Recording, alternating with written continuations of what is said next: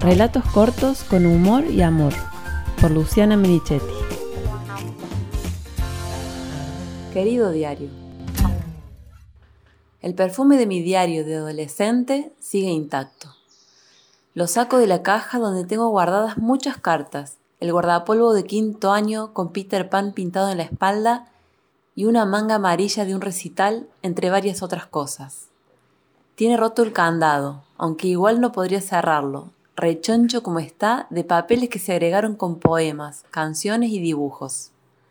Lo desempolvé con la idea de inspirarme para lo que ya tenía en mente contar, una situación muy puntual en la que un novio me dejó después de dos años juntos por leerme el diario. Pero el olorcito fue directo a una parte de mí, y en unas horas me lo leí completo. Esa parte de mí está registrada en esas hojas, en una línea de tiempo que empieza el 19 de julio de 1992 y termina el 11 de abril de 1997. El diario arranca con enorme alegría. Hola, ¿cómo estás? Yo muy bien, súper feliz porque por fin llegó el ansiado día. Tengo diario íntimo de verdad, escribo en mayúscula y dedico las dos primeras páginas a contar con mucho detalle cómo con Verónica conseguimos dos diarios, iguales pero diferentes, para regalarnos el Día del Amigo. Pongo el precio en pesos y lo aclaro en australes. Cuento que hicimos un sorteo y que me tocó el que más me gustaba.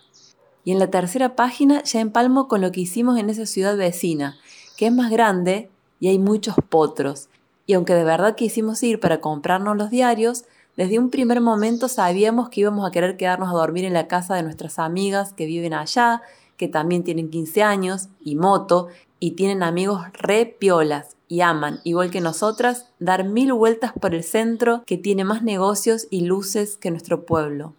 Sigo leyendo y me quiero comer a besos. Les escribo a mis amigas por WhatsApp para recordarles que el 14 de mayo era el día de nuestra barra. ¿Cómo es posible que lo hayamos olvidado? Encuentro una lista de chicos lindos y los busco en las redes sociales para ver cómo están hoy. Hay gente que no recordaba que hubiese existido. En el diario cuento todo, no me guardo nada. Le hablo en segunda persona singular, lo saludo siempre al empezar y lo despido con un chau, Luciana. Está relatado con mucho detalle.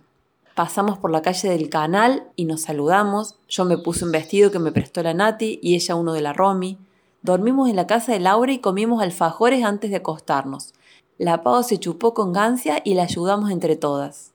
No puedo creer que haya hecho una tabla con los chicos que había besado, en una columna ordenados por orden cronológico, en otra escribo edades y pueblo, en otra los ordeno según su belleza, en otra por amor y una columna extra para aclaraciones.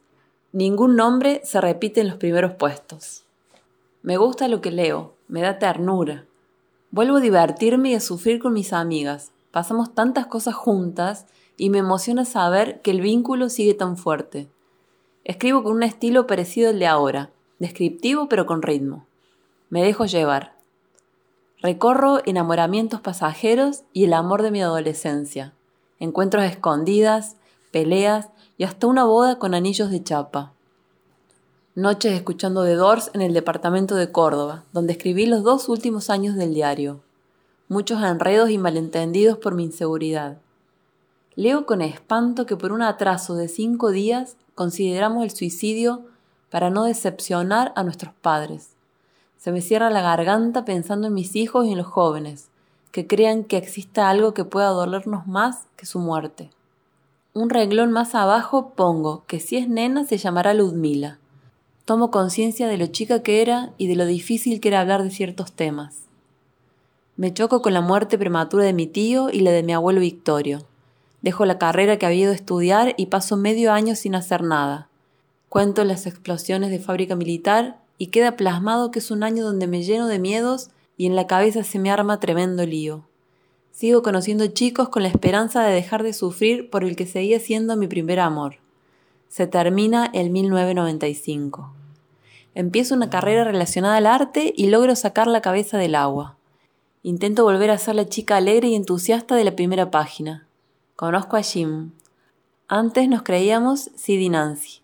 Ahora soy Pam y escuchamos YouTube. Para variar me enamoro rápidamente y el segundo día tengo terror de que me deje. Conozco a su hermana y sin saberlo marco en el diario el principio del fin. Ella nos llevaba en auto a mi departamento, Jim al lado y yo en el asiento de atrás. Como era la primera vez que nos veíamos, la conversación era un cuestionario que yo respondía con espontaneidad y verborragia, confiada por la actitud desenfadada de la chica. Cuando dije que éramos cinco hermanas, hice una breve descripción de cada una. Empecé por la mayor. Es buena y aplicada, nada que ver conmigo. Y para alardear de mi rebeldía un poco más, agregué, solo estuvo con dos chicos en su vida. Las dos cabezas se giraron y me clavaron los ojos. ¿Y vos con cuántos chicos estuviste? me apuntó inquisidora la hermana. Me reí simulando que mi comentario había sido un chiste y seguí contando cómo eran mis hermanas más chicas, pero en la panza ya tenía un nudo gigante. Cuando llegamos, ya solos, Jim volvió a sacar el tema y yo le dibujé el pasado. Reduje la lista a dos serios y uno casual. Quedó conforme. Apenas se fue me abalancé sobre el diario íntimo. Leía las apuradas lo que ya sabía tenía escrito. Lo escondí al fondo de la pila de frazadas, en la parte más alta del ropero. Pero no me quedé tranquila. Mientras más me enamoraba, más miedo tenía de que descubriera la verdad. Hasta que una noche, desvelada como si escondiera un cadáver, decidí enterrar la evidencia. Escribí dos hojas llenas de culpa y disculpas, con evidente dolor por la despedida. Apenas abrieron los negocios, compré yeso en una ferretería, lo preparé con agua, cubrí mi diario con una bolsa y lo metí en una caja. Volqué el preparado cubriendo todo y esperé a que endureciera. Tapé la caja y la escondí de nuevo. Para el cumpleaños de Jim, estábamos pasando el día los dos en mi departamento, tal como habíamos planeado. Lo llamaron sus amigos, cambió de planes y yo me ofendí. Armé el bolso, le dejé la llave para que cerrara él y me fui en colectivo a mi pueblo. Al otro día apareció por allá, con los ojos rojos por el llanto y la noche sin dormir. Había terminado su cumple solo, leyendo mi diario de punta a punta. Y me dejó. Recordaba la anécdota porque lloré mucho por esa ruptura, pero me intrigaba lo del diario. ¿Qué tan grave era lo que decía? Leyendo las últimas páginas, me surge la necesidad de tener un diálogo con la Luchi de ese año. Tengo que decirte que lo del yeso no funcionó y no te casaste con Jim. Me muero. Tampoco. y necesito aclarar un par de cosas. Escuchá sin interrumpirme. El error fue mentirles cuando te preguntaron por tu pasado. No tenías nada de qué avergonzarte ni que dar explicaciones. Cuando te despediste del diario, hablas de arrepentimiento. ¿Cómo te vas a arrepentir? Aprendiste un montón sobre lo que querías y lo que no, y con llantos incluidos, esos años fueron hermosos. Me hizo bien leerlo. Decís que Jim valora tu pureza y te da bronca no poder dársela. ¿Por qué? Si vos no te creías ese verso. La frase hundirte en el yeso del olvido es tremenda de cursi, pero me dio risa y ternura. Felicitaciones por haberlo enterrado en yeso y no haberlo tirado quemado. Estabas embobada, pero no tanto. Y lo último, dentro de muchos años tal vez vuelva a abrirte, tal vez con la misma vergüenza con la que te escondo.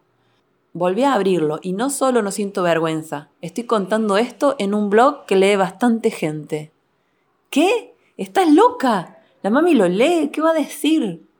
Nada, somos adultas y las cosas vienen cambiando en la sociedad. ¿Nos volvimos a enamorar después de Jim? Obvio. De Juan, estuvimos 20 años felices juntos, con cuatro hijos hermosos. ¿Te sentís vieja a los 43 años? Cuando me siento vieja, charlo con la Luchi 2060 y se me pasa. ¿Y qué día es hoy? 14 de febrero. Día de los enamorados.